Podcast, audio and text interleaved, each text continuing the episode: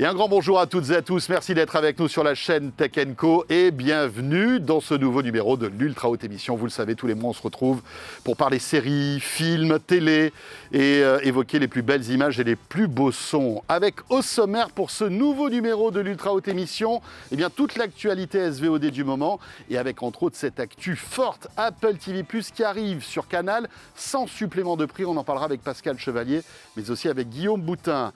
Le top 5 des séries du mois qui buzz le plus, c'est la particularité de Sens Critique. On fera le point sur les séries à ne pas rater. Et puis tiens, quelles seront les tendances TV de demain? On en parlera avec notre invité, le patron de The Wit. Euh, voilà, en matière de séries, de films, mais aussi de programmes de flux.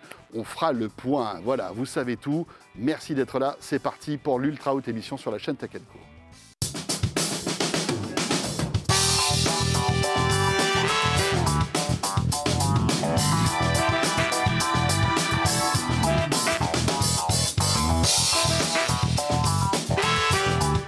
Voilà l'ultra haute émission, comme chaque mois sur la chaîne Tech je vous le disais. Et euh, merci de nous suivre en tout cas sur euh, la chaîne YouTube de Tech mais aussi sur l'appli RMC BFM Play. Vous le savez, cette émission pendant tout ce mois est multidiffusée sur la chaîne Tech Co. Avec évidemment la team de l'ultra haute émission.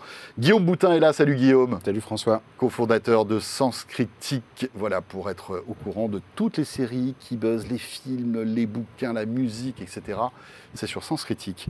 Et puis Pascal Le Chevalier est avec nous. Salut Pascal. Salut François. Fin connaisseur de euh, tout ce qui euh, touche à l'actualité hein, de la SVOD et des contenus, euh, consultant média, donc chez What's Hot Media. Et on commence tout de suite par l'actu SVOD de ce mois.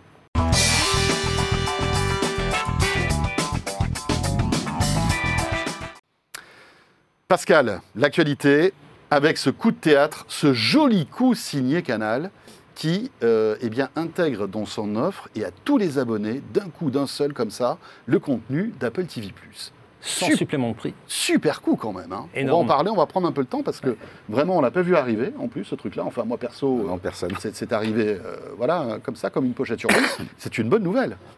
Pour les abonnés, super bonne nouvelle. Euh, d'autant plus qu'il n'y a pas de supplément de prix.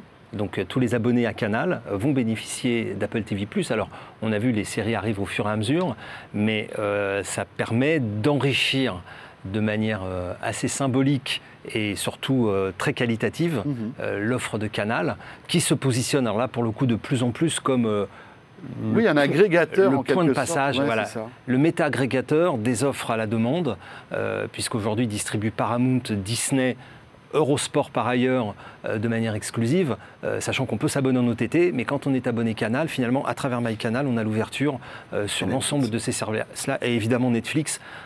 et donc ça met Canal dans une position extrêmement puissante. C'est un peu la galerie marchande de la SVOD finalement. Oui, ils ont. Canal, c'est malin. Mais là, ils sont allés plus loin que d'habitude, parce que d'habitude, ils intègrent l'offre, donc tu as un bundle ou tu as tu prends ton abonnement, euh, enfin, tu as un pack avec euh, Netflix, Disney, etc. Donc, tu as quand même un prix en face. Là, c'est vrai que c'est le catalogue qui arrive euh, directement. C'est la première fois qu'ils font. C'est intégré complètement. Et je me suis laissé dire, mais peut-être Pascal, tu pourras confirmer que c'est la première fois dans le monde qu'Apple file ses programmes à une plateforme. Oui. Et pourquoi? De ce que j'ai compris, c'est lié en fait au, bah, notamment au, problème du manque de développement des téléconnectés en France. C'est qu'aujourd'hui, le réflexe des box pour les Français est tel que globalement Apple, Apple de ce que j'ai compris, hein, je répète, a du mal en fait à implanter au-delà de l'Apple TV, qui reste au final quand même relativement marginal à l'échelle du, du, marché. Donc là, ils ont été obligés de faire ce move en fait pour promouvoir leur. Euh, Parce que la plupart d'entre nous avons une box télé. Alors Orange, SFR, et on regarde Canal à travers sa box télé, Netflix. Mais il n'y a pas Apple TV dans ces box. Et donc pour avoir Apple TV, il faut passer soit par une télé connectée, soit, par, un Apple TV Android ou, un Apple TV, effectivement. Donc finalement, c'est compliqué, les gens ne le font pas et personne, enfin Ça évolue un tout petit peu, mais c'est encore, les usages sont très largement majoritaires. C'est pour ça qu'en s'associant à MyCanal, ils se retrouvent de, facto sur les box puisque effectivement MyCanal est sur les box, mais aussi Dans, sur euh, Apple TV. 5, etc. euh, 6 millions de foyers, hein, c'est ça Ouais. le canal Euh, ouais, enfin, il y, a, il y du bundle, euh, Ouais. donc euh, c'est c'est 4 millions d'abonnés natifs. Alors, euh, c'est vrai qu'on est confronté à, à ce système français qui fait que le, ce qu'on appelle le boxless, hein, c'est-à-dire on prend juste une- un abonnement Internet et euh, on utilise sa télé connectée ou une box Android ou une Apple TV, est très peu développé en France. Et euh, ça reste un marché européen extrêmement important. Et je pense qu'Apple euh, a été très pragmatique en voyant les chiffres, euh, non seulement des abonnés Apple TV, euh, qui doivent payer 6,99 avec un deuxième problème sous-jacent qui est extrêmement important dans la SVOD, c'est la régularité de la mise en ligne de programmes nouveaux, où on sait qu'Apple est très qualitatif, mais ils ne peuvent pas suivre le rythme euh, Ils ont des que concurrents. quelques dizaines de Voilà. programmes, je crois une trentaine. Exactement. Et donc je pense qu'ils ont été confrontés à un phénomène aussi de désabonnement. Euh, personnellement, c'est ce que je fais. Quand j'ai une série qui m'intéresse, euh, Oui, tu t'abonnes. je m'abonne, ou j'attends que les X épisodes euh, aient été diffusés parce qu'ils font des diffusions hebdomadaires. Et quand j'arrive au huitième, je m'abonne et je me fais une Mais séquence de On rattrapage. est, on est d'accord que c'est- étonnant parce que ça veut dire que tous les, les- tous les Français abonnés à Apple TV vont, être, vont avoir envie en fait de se désabonner d'Apple TV pour prendre Canal. On Ouais, est c'est d'accord. hein. Non, mais c'est pas le même prix, mais, mais d'accord. Mais aujourd'hui, ça commence à 19 euros, je crois, euh, Canal. Mais à mon Euh, à avis, 6, tu te dis, Ouais, bah voilà, pour 13 euros de plus, je me retrouve avec Apple TV, je me retrouve avec. euh, Canal a quand même de beaux contenus, avec aussi cette fenêtre de la chronologie des médias qui font que quelques mois après, on a tous les films qui sont. Enfin voilà, je veux dire, c'est quand même une offre premium. Mais Apple se tire aussi une balle dans le pied en, en proposant ce- ces contenus gratuits. Ça dépend, on connaît, moi je sais pas quel est leur objectif à Apple, il y a un truc qui est certain, c'est qu'ils vont donner d'un coup, en quelques mois, une notoriété euh, énorme qu'ils auraient probablement jamais pu acquérir en, tu vois, en l'espace de six mois, où maintenant les programmes oui, Apple vont être identifiés. Surtout qu'on le disait, les programmes Apple sont très quali. Nous on le voit sur Sens Critique notamment. Enfin, c'est très quali, mais pas tous forcément qui cartonnent, quoi. C'est ça non, le truc. non, mais parce que problème de diffusion, ce sont les chiffres Ouais, sont sortis il y a peu de temps, c'est 100 000 abonnés en France, euh, Apple, euh, Apple TV+, hein, si je dis pas de bêtises. Euh, donc globalement, c'est rien. Donc au final, tu peux faire les meilleurs programmes du monde si personne ne les regarde parce que tu n'as pas le canal de diffusion. Et là, c'est vrai que ça rentre bien dans le dans l'offre canal en plus parce que le public de canal est un public un petit peu plus exigeant que la moyenne. Et là, tu arrives avec des très très belles séries, notamment Severance dont on a parlé ici, qui est par exemple sur Sens Critique la meilleure série de l'année en 2022. Mais tu as aussi Ted Lasso, de, de Morning Show, etc., etc. Donc c'est un bon coup aussi pour Canal et qui va dans. Enfin, moi je pense que c'est les intérêts des deux entités qui convergent. La volonté pour Apple quand même de gagner de la notoriété sur ses programmes et la volonté pour Canal de de devenir définitivement l'agrégateur presque universel, on met Prime de côté évidemment, de l'offre euh, streaming en France. Est-ce que c'est pas aussi euh, pour Apple le, le- le fait de, de- de- peut-être dans quelques mois ou quelques temps de proposer aussi des offres payantes en plus où là ils pourraient gagner de l'argent On sait qu'aux États-Unis ils ont raflé, euh, je crois, les droits du soccer, hein, donc Oui. le foot, le foot. Le, le foot européen, mais le championnat Le américain, on peut peut-être imaginer que demain cette option arrive aussi sur MyCanal en fait. Alors, Et là, ils gagneraient de l'argent. Ce qu'on sait, ce qu'on sait, c'est que Apple devrait euh, bider, donc participer aux enchères de la première ligue anglaise de foot. Et voilà, est-ce qu'ils feraient pas ça avec Apple? Donc, est-ce que demain, je rappelle que le foot, euh, 8 matchs sur euh, 10 sont sur Amazon Pour le prochain appel d'offres Tu parles de la Ligue 1 là. de la Ligue 1, Ouais, il ouais. peut y avoir des alliances. Et on sait bien que le sport, euh, en général, devient un, un point euh, stratégique euh, pour les Oui, streamers. bien sûr. parce et, que, et même euh, pour Apple, parce qu'on le voit, ils ont investi beaucoup d'argent aux Oui. États-Unis notamment. Mais c'est dur, mais c'est toujours dur de lire quand même la, la stratégie Oui, d'Apple. Globalement, c'est. Et là, comme tu dis, euh, enfin, je pense que tout le monde a été pris de court. Je pense. Toi, tu avais des. Non, non, il n'y avait pas de prémisse. Et puis bon, euh, Non, mais il n'y a même pas eu de rumeurs ou de. Tu sais, en général, dans ces trucs-là, tu as toujours des, Oui. des, des on-dit. Là, Mm. zéro quand même. hein. Ouais, ouais. Ce qui est quand même assez. euh, Après, Apple arrive à bien garder ses secrets. Je pense que euh, Et- voilà, il y a dû avoir des NDA qui ont dû être signés là. bien sûr.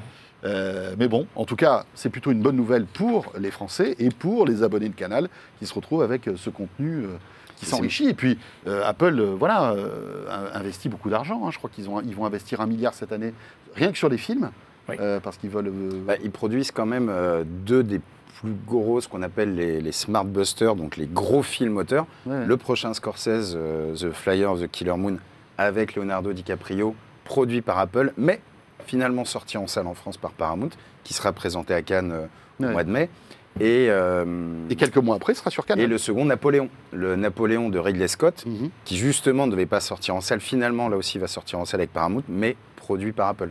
Donc là, on sent quand même cette année, il y a une, il y a une année euh, qui va être assez riche en contenu. euh, Ouais. en contenu C'est rigolo Apple. parce que ce film Apple sera diffusé en France quelques mois après sur Canal, finalement, puisque C'est ça. Et Canal. diffusé dans le reste du monde, probablement en streaming. Ouais.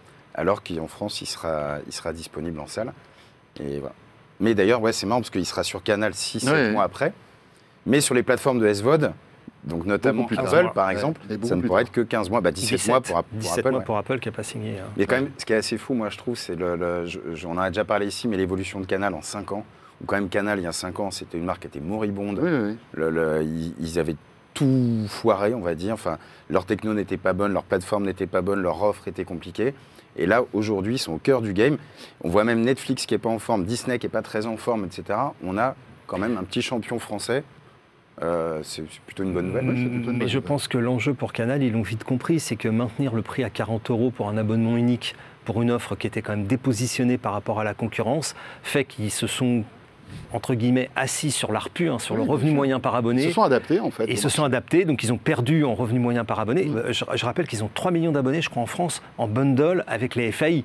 Donc ça veut dire qu'ils partagent la recette. Mais à côté de ça, ça leur donne la distribution, et c'est ce qui leur a permis d'intégrer les plateformes des streamers, parce qu'aujourd'hui, ils ont euh, 7-8 millions Mhm. euh, de Et ils, clients potentiels. ils ont arrêté de produire euh, quasiment tout leur flux. Ils font quasiment plus de flux Oui, euh, Il y a très aujourd'hui. peu de choses. Donc là, tu vois qu'il y a une bascule de budget et même de positionnement. Au départ, c'était des vrais créateurs de contenu.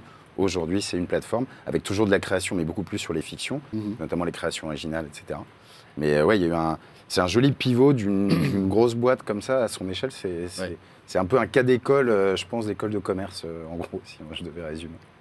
Voilà, et euh, tout ça grâce euh, quand même à un homme, hein, Maxime Sada, qui est le, le patron de Canal et qui Mhm. arrive à faire de, de- de très jolis coups. Euh, dans l'actualité aussi de la SVOD, c'est euh, eh bien cette nouvelle marque qui s'appelle Max et qui arrive donc aux USA. Donc on va bientôt recevoir le faire-part de deuil pour HBO, où là, la nouvelle HBO Max. Oui, HBO Max, mais au global HBO, puisqu'en fait, quelque part, ils enterrent la marque HBO. Pourquoi? Parce qu'ils considéraient qu'elle était trop élitiste et qu'aujourd'hui, en renommant le service Max, ça va leur permettre euh, d'aller toucher beaucoup plus les familles. C'est pour ça aussi qu'ils intègrent le catalogue de Discovery. euh, et donc, ils vont se retrouver euh, avec une offre Max qui doit se positionner face à Disney et à Netflix. Donc c'est un vrai repositionnement donc qui va démarrer aux États-Unis, là, qui démarre ce mois-ci, et qui devra ensuite se déployer ou pas dans le monde entier. Ah si, à première vue, moi j'ai enfin, j'ai lu que 2024. euh, Oui, alors- Et notamment la France, euh, on vise la France moins de. fin 2024, non, je crois. Fin 2024, euh, mais Pourquoi? Pour l'arrivée donc de Max. pour l'arrivée de Max, qui aujourd'hui, je le rappelle aussi pour la France, est dans une situation particulière puisque Puisqu'ils sont sur Amazon. Il y a un pass Warner qui a été créé, pareil, hein, de manière extrêmement rapide. Le 31 décembre, fin du contrat Mhm. euh, avec OCS. Euh, ensuite, quelques séries, on en a parlé aussi euh, à plusieurs reprises, qui vont se balader à droite ou à gauche. Et puis d'un seul coup, euh, avec The Last of Us, plus l'intégration du pass Warner depuis fin mars, euh, donc euh, l'équivalent de HBO Max qui est disponible en France à travers le pass Warner, dont on ne connaît d'ailleurs pas la durée de vie. Non, bah, euh, tant que probablement Mais un cela c'est pas, c'est pas très gênant. hein. Quand euh, euh, Max sera lancé, on retrouvera sans doute l'offre Max sur Amazon, comme aujourd'hui on a l'offre Warner. C'est simplement un renaming, non? Ouais, alors, puis après, il y, aura, bah, il y aura un travail sur la marque, euh, probablement. Mais ce qui est assez amusant, moi, je trouve, c'est c'est quand même le troisième changement de stratégie de Warner en trois ans. hein. C'est-à-dire qu'il y a, il y a trois ans, c'était euh, à fond sur les plateformes, à fond sur HBO Max. Limite, on laisse, co- on laisse de côté de la salle. Un an après, on fait les comptes, ils sont catastrophiques. Le board est viré. Euh, D'ailleurs, je crois que le nouveau patron s'appelle euh, Killer. Je crois que c'est son nom. Non, c'est- c'est- c'était c'était l'ancien. Non, patron. c'est l'ancien, ouais, c'est ça, pardon. La rechangement de strat, là, on se dit, mais non, finalement, la salle, la plateforme, ça va pas, etc. Et on annule le lancement en France, d'ailleurs. Euh, il était Mm. plus et là, la création du Pass Warner. Et là, rebelote, nouveau changement de strat. Finalement, ils vont pousser la marque avec Discovery. On voit à quel point, enfin, ces, ces deux, trois dernières années, Mais c'est vrai que ça rejoint un petit peu le- la stratégie de Disney, finalement, Bien qui de la même manière a euh, changé de, de direction Exactement. plusieurs fois ces, ces dernières années à cause c'est là où on voit le Covid, Bah, le Covid, a- c'est Oui, vrai, enfin, on, est, vit encore, en fait, les impacts, euh. Ouais, les et- impacts du Covid. Et puis on, on en parle aussi à chaque fois ici, il y a aussi un impact euh, qu'on oublie quand on est spectateur ou abonné, c'est les pertes. C'est-à-dire que ce sont des services qui ont perdu des dizaines de milliards de dollars. Et donc aujourd'hui, euh, ben, on siffle un peu la fin de la récré en disant il faut rationaliser. Et d'ailleurs, les seuls qui produisent du résultat et des profits, c'est Netflix tous les autres sont déficitaires. Donc là, il y a urgence 2023-2024 à hmm. remettre les choses en ordre, mieux investir dans les contenus, rationaliser la distribution, et c'est donc et sûrement rapatrier euh, et aussi probablement rapatrier tous les contenus. Pour rappel, Friends, qui est une série Warner euh, iconique, mm. euh, elle est toujours sur Netflix. Alors, oui et non, puisque Disney a annoncé que justement, compte tenu du niveau des pertes, ils allaient probablement ah relicencier des séries. Alors, peut-être en fin d'exploitation ou du catalogue, hmm. les relicencier à d'autres plateformes. Pour gagner de l'argent. Parce que finalement, euh, ça fait de l'argent facile. On, peut se on pourra peut-être se retrouver avec euh, du fonds de catalogue Disney sur Netflix. Euh, peut-être même pire que ça, avec du fonds de catalogue Pixar. après, c'est des, des, vrais montants. Si je dis pas de bêtises, Friends, j'ai peur de dire une bêtise, mais je crois que c'est 100 millions de dollars par an. C'était 100 millions de dollars par eh an. Pour, un truc qui a été amorti, réamorti. Mais qui marche, qui marche toujours. bien sûr. The Office, pareil. The Office, pareil, qui est sorti de Netflix pour rentrer chez Universal. Et, donc, c'est des centaines de millions de dollars. Et ça, c'est de l'argent facile pour les studios, parce que c'est eh du catalogue qu'on remet à disposition euh, des concurrents. Euh, on parlait de Netflix, justement. Là aussi, la fin d'une époque pour Netflix qui euh, est en train de revoir sa manière de, de réinvestir dans la production. Aussi, euh, alors avec euh, une première grande nouvelle qui est euh, fin septembre. Alors nous, on ne l'a pas vécu en Europe et en particulier en France, mais la fin du DVD. Donc Netflix arrête d'avoir des abonnés DVD le 29 septembre 2023. Donc c'est quand même ce qui leur a permis d'exister. Euh, ce qui a permis à Ted Sarandos, hein, qui était euh, petit commercial, vendeur de DVD, de devenir le co-CEO de la boîte. Oui, c'était de la location de DVD par correspondance. C'était de hein. la location de DVD par la poste. C'était le début de l'histoire de Netflix. Et on switchait des enveloppes, hein, donc c'était euh, voilà, c'était assez intéressant. donc ça, c'est la fin d'une époque. Oui, c'est un symbole. à mon avis, ils ne doivent plus en louer beaucoup. si, si, ils avaient encore... ah ouais? oui, ils faisaient encore quelques centaines de millions de dollars aux États-Unis. Mais comparé au. Ah ben non, mais comparé au reste. oui, oui, oui. 32 milliards de dollars de chiffre d'affaires. Je crois qu'ils faisaient 500 millions de dollars, comme ça. Ouais, euh, 2%. Quoi. Et puis surtout, le, gros truc où on attend Netflix, euh, et, qui justifie d'ailleurs euh, l'évolution sur les choix de production, etc., bien qu'ils aient dit qu'ils allaient toujours investir 17 milliards de dollars en 2023. C'est-à-dire que l'enveloppe ne change pas. L'enveloppe ne change pas. Les contenus, le, type d'investissement. Ils, vont aussi rationaliser, faire attention et être peut-être un peu plus... Ça veut dire quoi faire attention? Bah, Moi, de ce, de ce, que je vois, c'est qu'ils vont beaucoup plus miser sur les IP. Euh, on en parlera tout à l'heure probablement avec notre invité, mais c'est-à-dire les licences fortes, c'est-à-dire qu'ils testent des séries aujourd'hui. Une, alors, soit ils ont déjà une licence, euh, c'est super, typiquement euh, d'Erlan Coben, des choses comme ça. Soit ils partent from scratch, typiquement Emily Paris. Et là, quand ça marche, après, ils mettent les watts en prod, en com, etc. Ils poussent. Et celles qui ne marchent pas, ils les dégagent tout de suite. Et on voit la même chose sur le cinéma d'auteur. C'est-à-dire là, depuis quelques années, Netflix a produit beaucoup de films d'auteur. Ça a commencé par Scorsese, Quaron, euh, James Campion, etc. Ouais, en gros, voilà, c'est ça. Et il donnait carte blanche à ces, à réalisateurs, qui étaient des réalisateurs ou des réalisatrices hyper renommés. Les chiffres n'ont pas été là. Et là, maintenant, ils disent, OK, bon, les festivals, c'est super. Les récompenses, bon, on n'aura peut-être jamais notre Oscar, parce qu'à la base, ils voulaient un Oscar euh, qui était le, pour gagner un petit peu, ouais, pour avoir le symbole. C'est Apple qui l'a eu avec Coda d'ailleurs. Oh, ils l'auront un jour, sans doute. Euh, ouais, mais en tout cas là, sur, les, sur la visibilité qu'on a sur leur line-up, beaucoup un, un line-up plus rassurant pour des investisseurs, je dirais, si je devais caricaturer. Hmm. Avec des IP, des programmes plus faciles et surtout euh, assez grands. Et je crois qu'ils veulent arrêter un peu le saupoudrage, c'est-à-dire, euh, d'après ce que j'ai compris, c'est vraiment, enfin, quand, quand, ils se lancent, c'est ce que tu disais, mettre beaucoup d'argent dans une licence ou dans un programme et euh, arrêter d'avoir, parce qu'il y a des périodes où on a tous les jours des nouveaux contenus sur Netflix. Oui, mais après, ils ont besoin. Est-ce que c'est pas trop bah, oui, mais ils ont, oui, mais ils ont toujours besoin d'avoir cette multitude de contenus parce que c'est là, c'est de là où émergent, euh, sans qu'on sache vraiment comment, des nouvelles IP. L'exemple de Casa des Papel, l'exemple de Squid Games, c'est des programmes qu'on a vu arriver de nulle part, mais qui deviennent. Et là, Netflix a tout à gagner puisque c'est leurs propres IP, les ont créés eux-mêmes, donc ils peuvent capitaliser sur ces marques. Mais ils ont toujours besoin quand même d'avoir ces productions et de voir à un moment, ou même Lupin en France typiquement, qui a été une énorme surprise mm. internationale, de voir à un moment un truc qui émerge et là ils disent ok, on met les watts dessus. Donc ils ont quand même toujours besoin de balayer quand même un certain champ de, création. Pascal on a tout dit là-dessus. Ouais, alors euh, soupe à la grimace quand même. Hein, euh, on va arrêter de partager nos comptes. Donc euh, ça, ça arrive euh, normalement euh, dans les prochaines semaines. On n'a pas encore de date, Mhm. mais pour le coup, ils déploient l'interdiction du partage de comptes avec des tarifications. Donc on commençait en Espagne, au Portugal, etc. Ça peut aller jusqu'à 7 dollars, enfin 7 euros pour euh, autoriser euh, quelqu'un extérieur au foyer à partager son compte. Alors on sait qu'il y a eu des bugs, mais euh, Netflix ne communique pas sur ce sujet-là. Euh, donc ça va quand même un peu redistribuer les cartes. Tu Euh, verras les chiffres en fin d'année parce que ça aura très probablement un impact. euh, alors euh, oui, il il y aura, un- enfin, il l'anticipe déjà. Euh, il pense qu'il y aura effectivement un impact. Euh, maintenant, euh, est-ce que ça va être un impact euh, indolore ou est-ce que ça va être une vraie crise? Euh, On rappelle que Netflix a déjà tra- traversé quelques crises dans son histoire avec des, des plongeons du cours de bourse Mhm. quand la décision ne plaisait pas euh, euh, au public et, et donc aux investisseurs. Mais en tout état de cause, euh, je pense que d'ici l'été, tous les gens à qui on a filé nos codes vont se faire rattraper par la patrouille.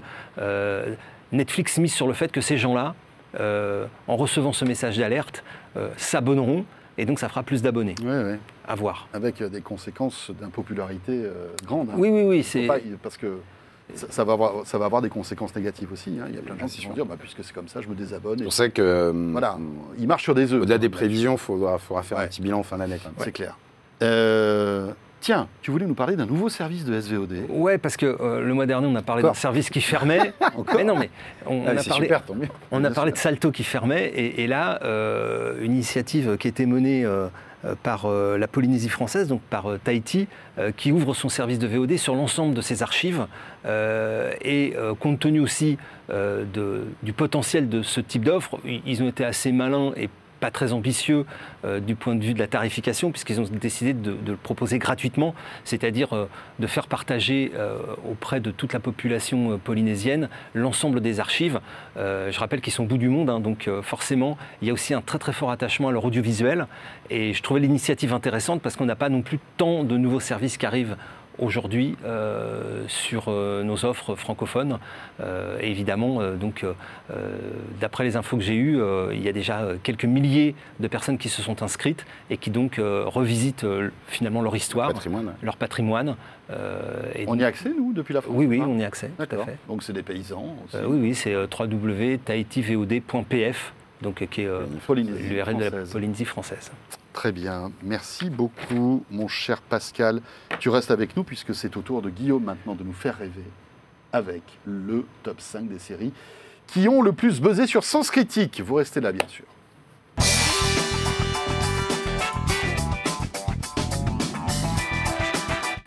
Alors, est-ce qu'on est dans un bon mois de bonnes séries qui buzzent sur Sens Critique, Guillaume Boutin? Oui. Ah. C'est- une bonne cuvée en termes de. En termes d'appréciation, on va dire, les séries qui marchent euh, ce mois-ci sont des bonnes séries globalement. Alors, Et on en va plus, c'est commencer. assez, euh, c'est assez éclectique en plus, euh, eh ben voilà, on va en découvrir quelques-unes. Et on commence par Acharné. Ouais, tout à fait. Ben, on en parlait tout à l'heure. Acharné, c'est un peu l'archétype de la série que pff, personne n'avait vu spécialement venir. Créateur un petit peu connu, l'acteur aussi, mais assez peu connu. Et globalement, alors ça part d'un pitch assez, euh, assez étonnant où globalement, comment votre vie peut basculer suite à un petit incident. Et donc, en gros, on, va, suit en fait Danny, qui est un petit entrepreneur, bon, qui est un peu au bord de la faillite, qui galère, qui est un peu au bout de sa vie qui va manquer de percuter euh, une jeune femme qui s'appelle Amy, qui a une très jolie voiture, qui elle, à l'inverse, hyper successful. Elle est en train de vendre euh, sa boîte, etc. Et suite, alors en plus, il n'y a même pas d'incident, puisqu'ils ne se touchent même pas, mais suite à cet incident, tout le monde va péter un câble. Enfin, les deux protagonistes vont totalement péter un câble. Et en fait, cette espèce de, de- d'embrouille qui peut tous nous arriver un jour où on est énervé, en fait, va avoir un impact hallucinant sur les vies de chacun des deux. Et donc, la série, on va suivre comme ça un petit peu euh, bah, que, va devenir leur vie en fait après ça. Alors, moi, j'avoue, quand, je, regarde la série, je, je- enfin, pas vu la série, mais en regardant les images, le pitch, etc., je me dis, mais comment est-ce qu'on va tenir 10 épisodes avec ça? Bah, Je vous confirme qu'on tient très très bien, puisque euh, la série obtient une excellente moyenne de 7,5. C'est en plus la série qui récolte le plus d'avis en ce moment. Donc, c'est un peu la série, Le voilà. comédien me dit quelque chose, en fait. Oui, pas euh, dans si. une série. Si, mais je l'ai pas. Mais Ben voilà, oui, on est tu l'as déjà vu. On l'a déjà vu. En fait, il a une petite notoriété. Voilà, euh, mais bon, pas de quoi normalement Non, porter, non, euh, euh, une série. Et voilà, et c'est marrant, c'est parce que là, on est vraiment dans l'exemple parfait du bouche à oreille qui va juste partir sans promo, sans rien, d'un programme qui va vraiment trouver son public, qui est assez original, qui est très bien réalisé. Alors c'est marrant, c'est un peu dans la lignée des films comme Chute libre, je ne sais pas si ça vous parle, avec euh, Michael Douglas ou, euh, ou Enragé avec... The Walking Dead, voilà, c'est ça. Euh, oui, en fait, il a tout à fait. Bravo. Merci. Mais euh, merci Google surtout, parce que pendant que tu parlais, j'ai regardé, mais voilà. T'as bien fait. Mais bref, en gros, voilà, ça montre comment est-ce qu'on peut tous devenir des, des psychopathes. Il y a, le scénario est très très, bien, très très bien écrit. Les acteurs sont là. Il y a une très très belle réal avec en plus Mhm. beaucoup de plans assez artistiques. Voilà, donc très belle série à tous les niveaux. C'est ennemi. Vous pouvez y aller. Allez, acharné donc sur Netflix. Bien voilà, c'est c'est ça aussi la, la- la richesse en fait de Netflix, c'est de découvrir des séries c'est- qu'on c'est- n'aurait jamais C'est pu. ce que je te disais tout à l'heure, c'est que parfois on ne sait voilà. pas pourquoi. Alors là, la qualité est au rendez-vous. Oui, oui. Parfois, tu vois, un Squid Games ou Oui. une Casa des Papel, des, des séries fil un peu pointues peuvent trouver que c'est un peu facile. Là, en plus, on a réussi à convaincre euh, tout le monde. Quoi. Et avec de l'épaisseur, etc. Euh, sur Prime Video, Salade grecque. Eh Aussi, oui. Série très attendue. Tout à fait, puisque donc on retrouve ce cher Cédric Clapiche qui, nous, qui va nous narrer la suite euh, des, des protagonistes de l'auberge espagnole. Alors, pas tout à fait les protagonistes, puisque donc on retrouve toujours Xavier et Wendy, leurs potes, mais on va surtout suivre en fait les enfants de Xavier et Wendy, qui globalement ont une vingtaine d'années, qui habitent euh, donc à Athènes, donc d'où le titre Salade grecque. Euh, et en gros, ils ont hérité d'un immeuble de leur grand-père, donc ils font un petit peu leur vie là-bas. et on a d'un côté Tom, euh, donc le fils qui est lui plutôt jeune start-upper à fond dans le business, etc. Et de l'autre Mila, donc sa sœur qui est censée faire des études, mais en fait qui en secret est une activiste euh, très engagée politiquement, notamment en faveur des migrants, etc.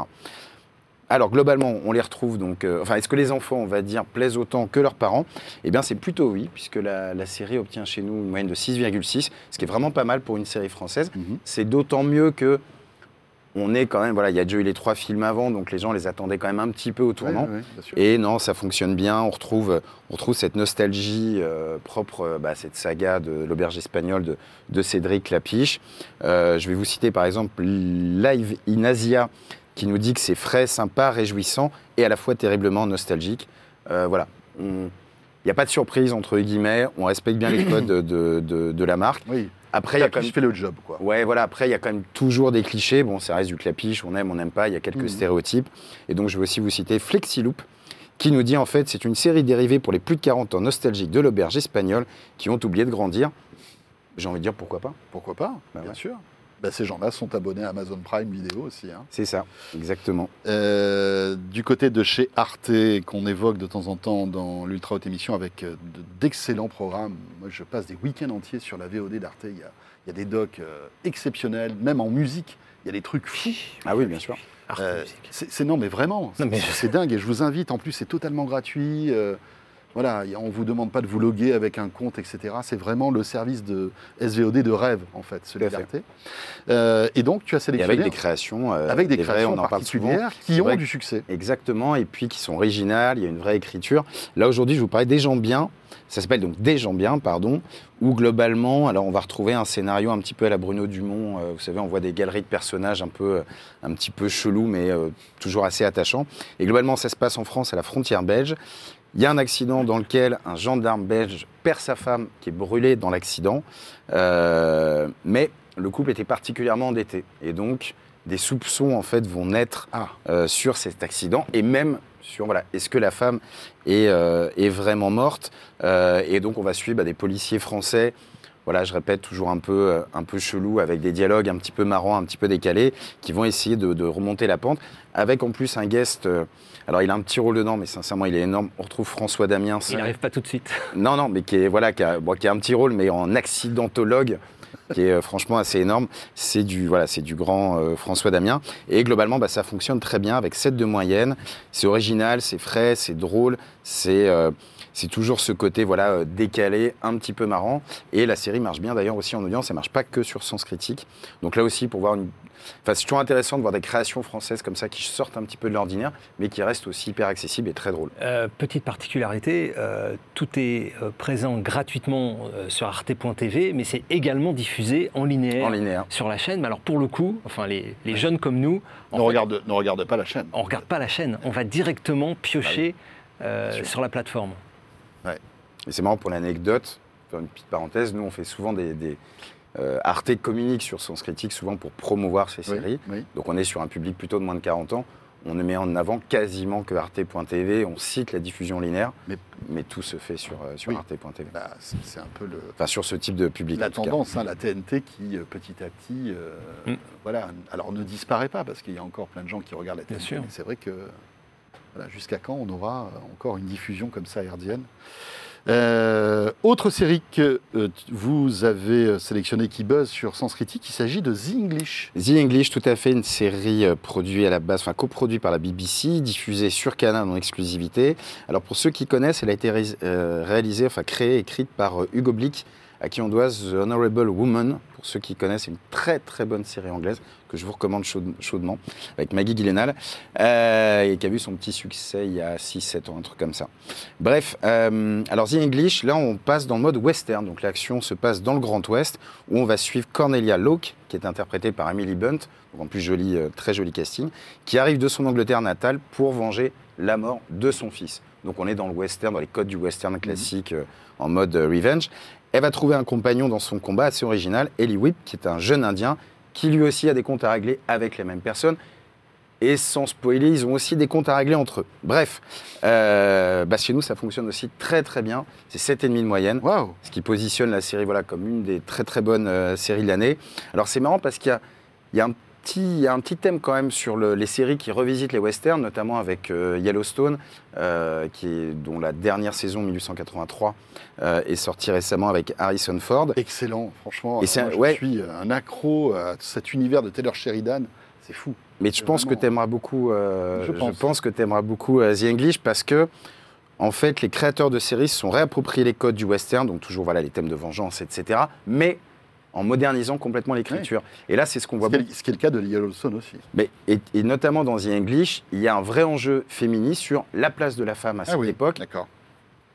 Euh, sans vous spoiler, bah, globalement, euh, on est mieux à cette époque qu'à l'époque quand même. Euh, et ça traduit aussi derrière donc un vrai discours féministe et aussi des personnages féminins qui sont très très forts en termes de caractère, même si elles ont un petit peu une vie de, difficile, on va dire. Bref, en plus une réalisation particulièrement bien léchée. Donc voilà, très très bonne série, très belle reco, euh, très belle reco à découvrir sur Canal. Voilà, The English. Et pour terminer, euh, l'un des blockbusters du moment de chez Netflix.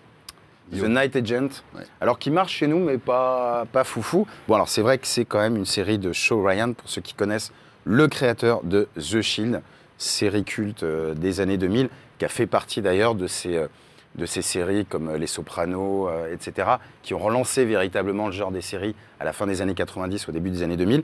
Bref, cette fois, alors, je vais pas vous spoiler, la série n'a que 6,4. Pour un créateur comme ça, Oui, c'est un peu, ouais, c'est un peu décevant. Mais là, globalement, globalement, il nous emmène dans le monde de l'espionnage. On va suivre en vrai un scénario assez convenu. Euh, globalement, Peter du FBI qui veut déjouer une conspiration en pourchassant notamment un- une taupe russe, mais qui est hyper maligne, qui est hyper forte. On est dans les classiques histoires de complot. Bah, ça fonctionne, voilà, 6,4 c'est bien, mais par rapport au créateur, on aurait, On aurait pu s'attendre ouais, on aurait pu s'attendre un petit peu mieux. On peut penser limite que c'est une commande et que peut-être que voilà, il avait peut-être besoin d'un peu d'argent et qui. Enfin, en tout cas, on retrouve pas du tout le, le, le- le- le génie. Enfin, moi, je Hmm. peux parler de génie vraiment dans- pour The Shield, pour ceux qui l'ont vu. C'est, euh, on, est, on en est quand même assez loin. Voilà, ça se regarde pour les gens qui aiment bien euh, ce type de, de programme, ça se regarde. Quelles sont les, les- les prochaines grosses euh, surprises là, qui vont arriver euh, Très attendues dans le monde des séries? Peut-être une colle là. Ouais, Il y a des trucs forts, là Si, ouais, mais de- en plus je passe mes journées à faire ça. là, sais pas, tu me prends de court. Non, mais écoute, c'est pas grave, ça sera le suspense. Regardez, non, allez sur Sens Critique. Ouais, j'aurais pu te dire en deux secondes. Si, si, pardon, si, si. Euh, Il y a The Idol, euh, produit par HBO, qui devait sortir sur OCS, qui va finalement être diffusé sur Prime, avec, en plus, qui va être présenté à Cannes, donc Ah ça va oui, être un sûr. peu le bus de Cannes avec Lee Rose Depp et The Weeknd. Série qui a l'air un peu étrange quand même. Hein Ouais, attention, arty, euh, mais euh, voilà, auprès d'un public comme Oui. Sens Critique, ça fonctionne. euh, ça fonctionne bien. ça fonctionne euh, très très bien. Et c'est marrant parce qu'au final, c'est relativement rare les séries. Il y en a une ou deux par an qui sont présentées à Cannes. Ça fera un très très beau tapis rouge. Euh, voilà, Lily Rose Depp, The Weeknd, c'est très chic. Et surtout, c'est ré- c'est créé par le créateur de Euphoria. J'ai un trou de mémoire. Oui, c'est une série Euh, aussi euh, qui était sur MyCanal. Euh, ouais, qui, alors, qui était sur OCS. Sam Levy Euh, Sam Levinson. Sam Levinson. Merci. Voilà. Merci Alors, Laure. Moi, je Euh, voterais pour Bardo. Ah bah oui, Bardo arrive, aussi, ce oui, mois-ci. oui. Ouais, alors qui n'est pas très attendu, qui est pas très attendu Non. par les utilisateurs Sens Critique. On est sur une série. Après, on va voir ce qu'elle va donner. Il arrive que sur Sens Critique remontent des séries de Oui, qui n'était pas... diffusées. Typiquement HPI, tu vois, c'était remonté chez nous. hein. Là, Bardo, faut voir pour l'instant. Pas... Après, c'est vrai que Bardo cristallise quand même beaucoup de choses hein, et, ça peut peut-être être une bonne surprise aussi. Bah, surtout qu'elle a dit que c'était de la merde. hein, donc- Comme beaucoup de choses. euh. Oui, c'est- Bah oui, qu'est-ce que vous voulez hein, Mais l'accueil, l'accueil a été plutôt bon à Série Mania quand ils ont, ils ont présenté Sur les deux premiers épisodes. Ouais. Ouais. Il paraît que la comédienne, euh, est assez bluffante. aussi. Bah, c'est quasiment son premier rôle. Bon, ben voilà, pour euh, les séries à ne pas rater pour euh, ce mois. Euh, vous restez avec nous. On tout de suite notre invité, euh, Bertrand Villegas. On va s'intéresser aux tendances euh, eh bien, des séries, des films, des programmes de flux. Euh, c'est un peu la vigie hein, de ce qui est en train de se tramer. Vous allez voir, euh, notre invité nous rejoint dans un instant et c'est passionnant. À tout de suite.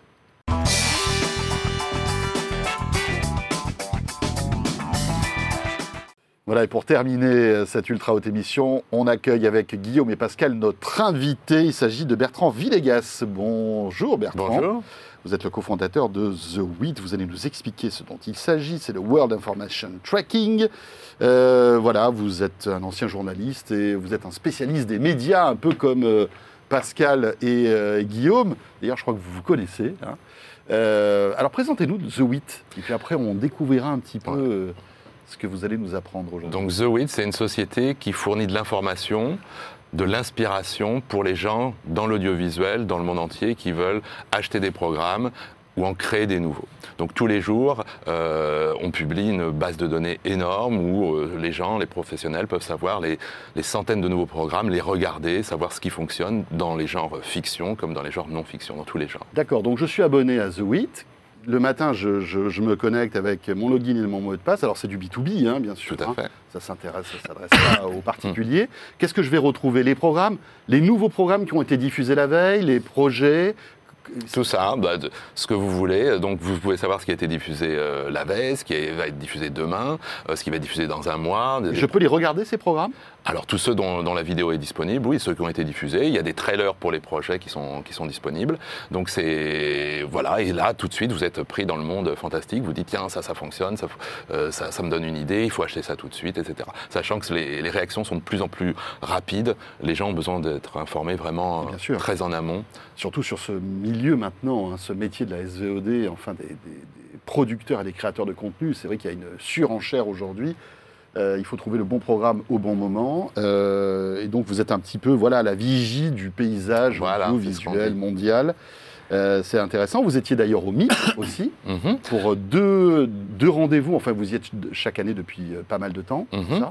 Bah, The WIT présente au MIP TV. Le MIP TV, c'est le marché international des programmes. Il y en a deux dans l'année. Tous les professionnels qui se retrouvent Voilà, là. une dizaine de milliers de, de- de personnes vont, Mhm. vont là. Ce sont des gens du monde entier qui veulent acheter et vendre des programmes. Et ils se rendent compte donc que c'est un marché. Il y a la partie marché, puis il y a la partie information, conférence. Et dans cette partie information, conférence, notre société présente euh, deux conférences phares. C'est les conférences, ils se trouvent depuis de nombreuses années, ce qui prouve le besoin d'information des gens, où il y a le, où il y a le plus de, de spectateurs dans la salle, dans la salle du Palais des Festivals. Et donc euh, là, euh, Virginia Mousler, qui est notre cofondatrice, Ouais. présente euh, les, les- les nouveautés inspirantes dans le domaine de la, du format, ce qu'on appelle le format, donc la non, le, le flux, hein, le- la non-fiction, et puis de la fiction et parfois d'autres genres, les enfants ou les, pilotes, des choses différentes. C'est-à-dire qu'en en vous écoutant et en, suivant ce que vous faites, on va connaître les futures tendances dans le monde des séries, des programmes de flux, etc. Ce qui marche, ce qui ne marche pas, quels sont les, les- Voilà, à quoi ressemblera la télé du futur en quelque sorte. Voilà, normalement, si tout se passe bien, c'est comme ça. Sachant que la télé du futur, elle ressemble souvent à la télé d'hier, c'est-à-dire dans le sens où les tendances s'appuient sur, euh, ce qui a, sur les succès de, de C'est la un veille. perpétuel renouvellement, c'est ça quand même? Bah, surtout, c'est les, les tendances et les succès de la veille. C'est-à-dire, si vous avez, je prends un, un exemple dans le domaine du, euh, du divertissement, il y a une émission dans le monde qui s'appelle Les Traîtres, qui, était, qui est passée en France l'été dernier, qui a été une émission, un jeu, c'est un jeu d'aventure pour faire, pour faire simple, qui a eu beaucoup d'impact qui est, et qui est beaucoup vendu. Et donc, la tendance, c'est quoi? C'est de faire le nouveau traître. Ou que si The Voice, qu'on connaît bien, fonctionne, la tendance est de trouver le, le nouveau Voice. Euh, Oui, c'est quoi? C'est un peu un spin-off puisqu'on est dans les non, séries. mais c'est un marché comme les autres. C'est-à-dire, vous faites une, euh, une voiture qui fonctionne, votre concurrent veut faire la, Oui. la même voiture un peu améliorée. un peu amélioré. Voilà, donc c'est un, marché, hein, de la- de- bien sûr c'est de la création, mais c'est surtout euh, des Bah, gens... ça a été le cas avec toutes les émissions de télécrochet finalement. Il y a eu plein Bien de, sûr, plein de, de- bien sûr. on va Ouais, dire d'itérations, la la nouvelle cuisine, star, pop pareil, star, voilà. etc. Voilà. La cuisine, La enfin cuisine. voilà. Mais dans ce domaine, alors, dans ce domaine du télécrochet, c'est un peu fatigué. Il n'y a pas d'innovation réellement. Euh, The Voice, c'est le truc ultime. C'est le truc ultime de, parce qu'il n'y en a pas eu de- depuis, oui, depuis une dizaine d'années, il n'y a pas eu quelque chose qui a fait plus fort.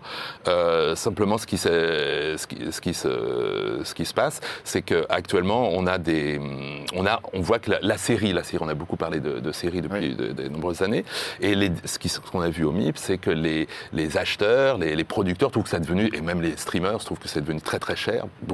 et que peut-être que le, le- la non-fiction, le flux va, va, va reprendre du poil de la bête.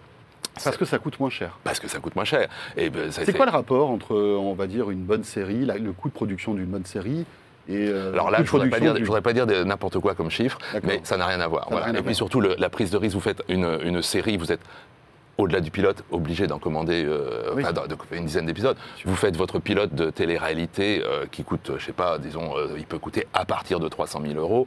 Euh, si ça se plante, c'est fini. Et puis on, On passe à autre chose. On passe a à autre perdu chose. 300 000 euros, Voilà. mais bon, voilà. Les, les grandes séries, on le sait, enfin on ne va pas parler euh, de, de ce qu'on a vu l'hiver dernier par exemple sur Amazon, mais une série aujourd'hui euh, à portée mondiale, ça commence euh, à 30 millions de dollars la saison et ça peut monter jusqu'à plus de 100 millions de dollars. Voire même plus avec les, les Mais- projets. mais plus, oui, euh, avec ouais, les le projets Seigneur- euh, Seigneur Seigneur, des Anneaux. À Seigneur 400 des millions. Anneaux. Mais euh, 400 et- millions, je crois. Ouais, c'est ça.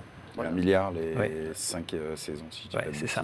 Donc on, on est dans des dimensions complètement différentes. D'ailleurs, euh, j'ai cru lire qu'il y avait une tendance, là, on, on voit quelques images, euh, que euh, des émissions de piano étaient en train de- Voilà. d'émerger. Des émissions de piano, tiens. Alors, ce qui- alors là, c'est typiquement de l'inspiration de la rue, c'est-à-dire qu'apparemment, euh, si vous prenez le train ou des lieux publics, il y a des pianos dans, de- dans des lieux publics. Donc il y a un producteur euh, anglais qui s'est dit tiens, il y a des pianos, des gens qui jouent, on va faire un concours de, de chant autour, un concours de talent autour de ça. Et euh, une émission a été lancée en Angleterre qui a été un succès assez surprise, euh, le piano, où des, des- des gens sont invités à jouer dans un lieu public, dans une gare en Angleterre, et euh, ils ne savent pas que c'est un concours et qu'il y a derrière qui les regarde euh, le chanteur Mika et un, et un grand pianiste international qui les regarde et qui va les sélectionner pour les meilleurs euh, pour, un, pour un grand concert. Et du coup, dès le- pour vous montrer comment fonctionne le, le business, dès le lendemain, il y a, ou, disons trois semaines après, il y a une émission qui s'appelle The Pianist qui, qui a été et qu'on nous a envoyé, nous, pour qu'on le présente le plus rapidement possible, que, par, un concu- par le concurrent. Là, c'était Fremantle, qui est une grosse société. C'est Banijay qui, trois jours après, euh, enfin non, ou un mois après, s'est dit on va faire le pianiste. Et euh, où là, c'est des célébrités qui vont apprendre à jouer le piano. Euh, donc voilà, ça fonctionne comme ça, c'est ce que je disais tout à l'heure. Euh, la tendance de demain, c'est le succès d'hier, et euh, comme dans tous les, comme dans tous les, tous les business. Mais, mais sur ce programme, c'est marrant parce que la tendance originelle est partie des réseaux sociaux. C'est-à-dire qu'il y a énormément de vidéos Oui. Sur TikTok. Ouais. On voit des, des- des jeunes qui savent à peu près jouer au piano Mm. et qui vont se filmer en train de, de jouer dans les lieux publics. Et on voit les attroupements tout autour. Ouais, alors soit, Voilà. soit euh, c'est pour filmer les réactions des gens. Parfois, il y a des gens que ça énerve de voir les gens jouer au piano. Ah c'est oui assez amusant. Ouais. Euh, soit pour faire des pranks, donc euh, ils font genre ils savent pas jouer, puis en fait derrière ils jouent hyper bien, etc. Et il y a des dizaines, voire des centaines de millions de vues. Et c'est marrant de voir ensuite comment la télé, Mmh. effectivement, s'en empare. Parce qu'effectivement, il y a eu d'abord les pianos dans les lieux publics, ensuite les vidéos euh, virales en social, et Mmh. ensuite on arrive au format télé. Donc on peut imaginer que ce programme arrive un jour sur une chaîne Très, oui, très- nationale. oui, il y a, il y a de très Mais fortes C'est chances. quasiment sûr. hein. C'est quasiment sûr. Oui, c'est c'est pour une chaîne euh, publique. Mais ce qui est intéressant, c'est qu'avant, on avait euh, bah, voilà, quelques chaînes de télévision qui pouvaient s'accaparer ce type de programme. Mhm. Maintenant, euh, en fait, c'est c'est quasiment infini avec euh, Amazon qui commence à, pro- à Mhm. produire du flux, euh, Netflix aussi. Enfin, je veux dire, c'est- c'est. Alors, euh, quand on prend le succès de LOL, on, on- Oui. on- on- on peut imaginer que ce, ce Ouais. programme. Il y a une petite cartouche là, pourtant. Il y a une Non, petite on- polémique. Oui, Non, mais la prochaine saison, elle va être compliquée.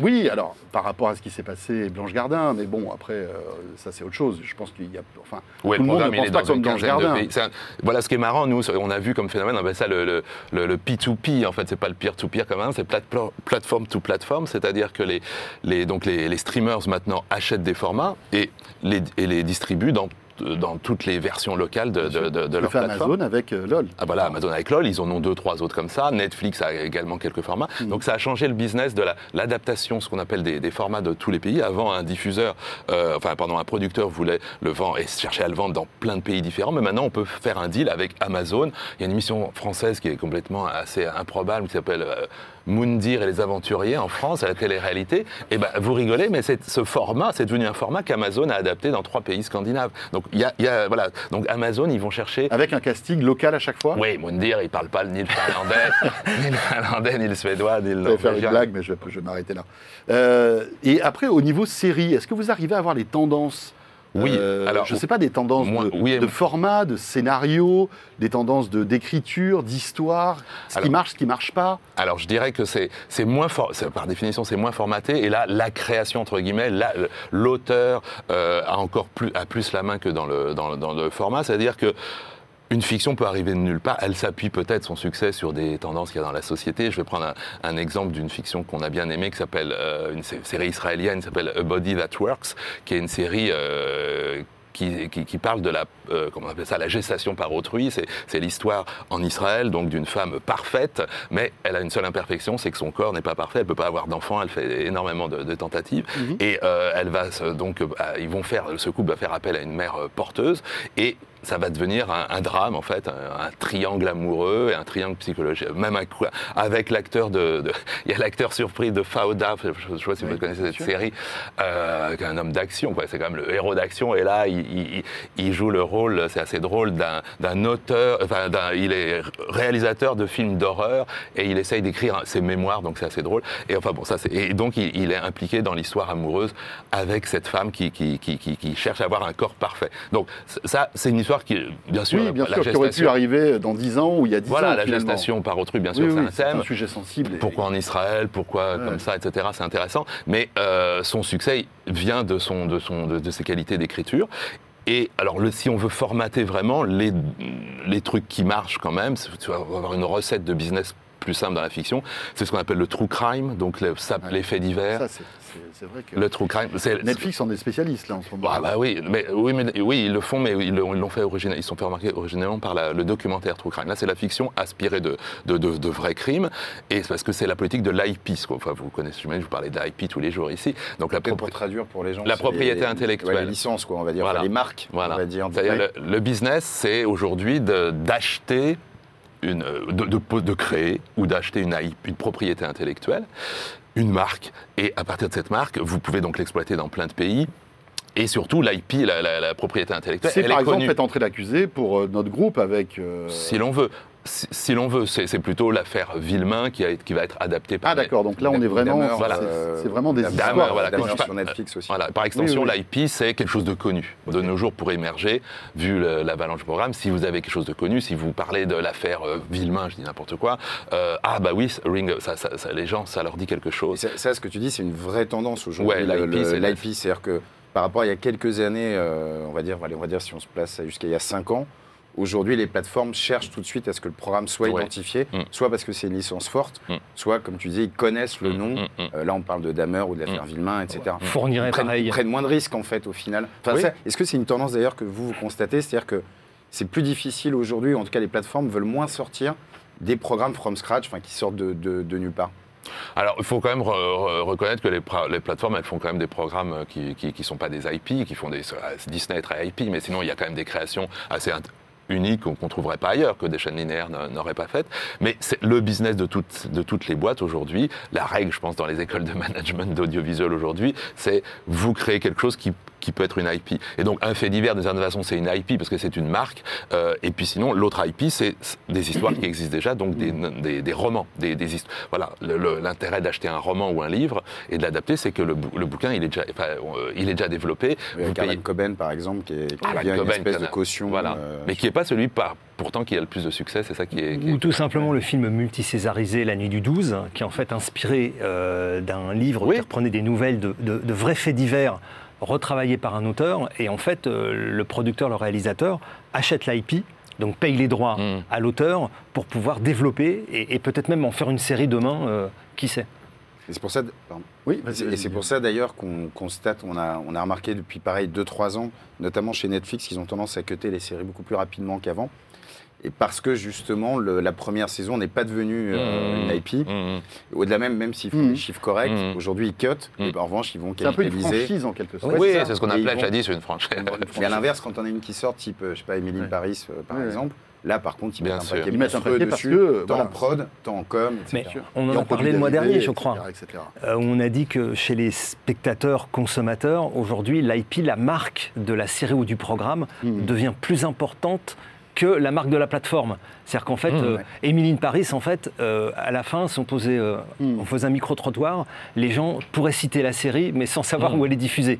Parce qu'il y a une telle profusion de plateformes aussi, qu'en fait, on est attaché à la marque et, et au programme en tant que tel. Bertrand, j'avais deux questions avant de vous libérer. Euh, on parle beaucoup d'intelligence artificielle, de ChatGPT qui est en train de bouleverser Mmh. des secteurs entiers, même de la créativité. hein. Il y a des scénaristes aujourd'hui qui se servent de ChatGPT pour créer des, des, histoires, etc. Est-ce que vous, vous le voyez aujourd'hui dans votre observatoire euh, ou pas?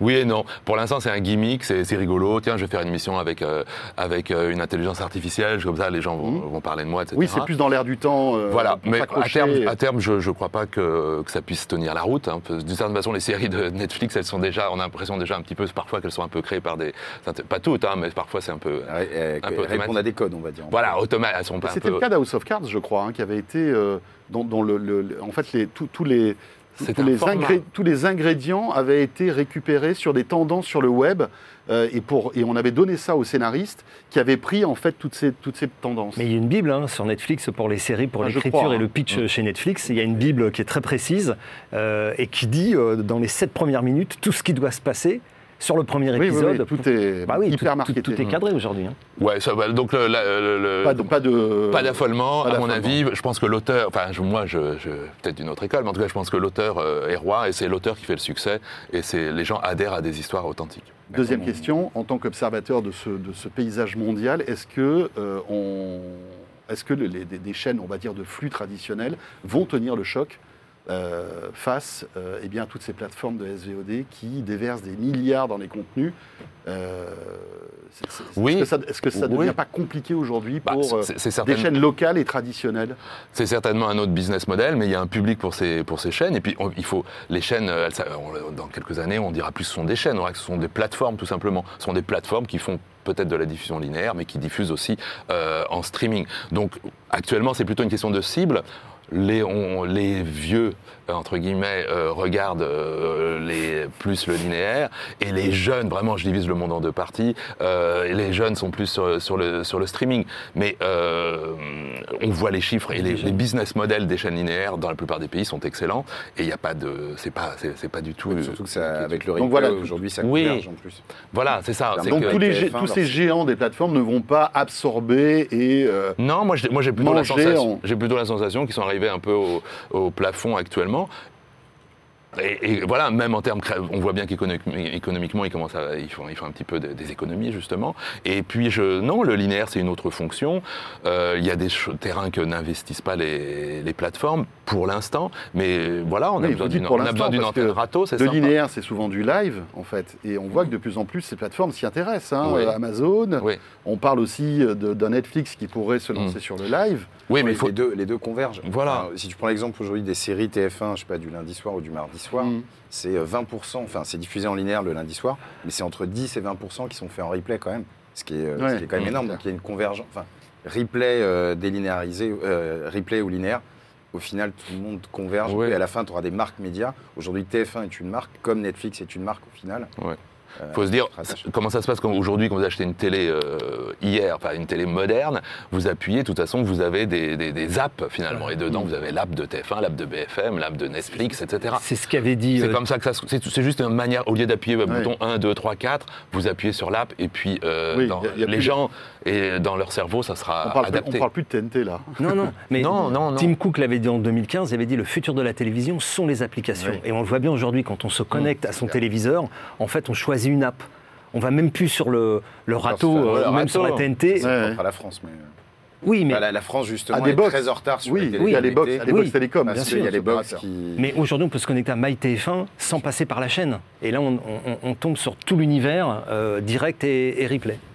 Merci beaucoup Merci Bertrand, c'était un vrai plaisir que de vous écouter. Moi aussi, C'est merci. passionnant tout ça. Euh, et même si vous vous adressez à, à un public euh, de professionnels, c'est toujours intéressant, même pour nous particuliers, de découvrir ce que vous faites. Bertrand Villegas, donc cofondateur de The Wit, et c'est avec euh, notre invité que se termine cette ultra haute émission. Merci à Pascal Le Chevalier, merci à Guillaume, Sens Critique bien évidemment, et on se retrouve le mois prochain pour votre rendez-vous dédié aux plus belles images et aux plus beaux sons. À très vite et merci de nous suivre sur la chaîne Tech Co.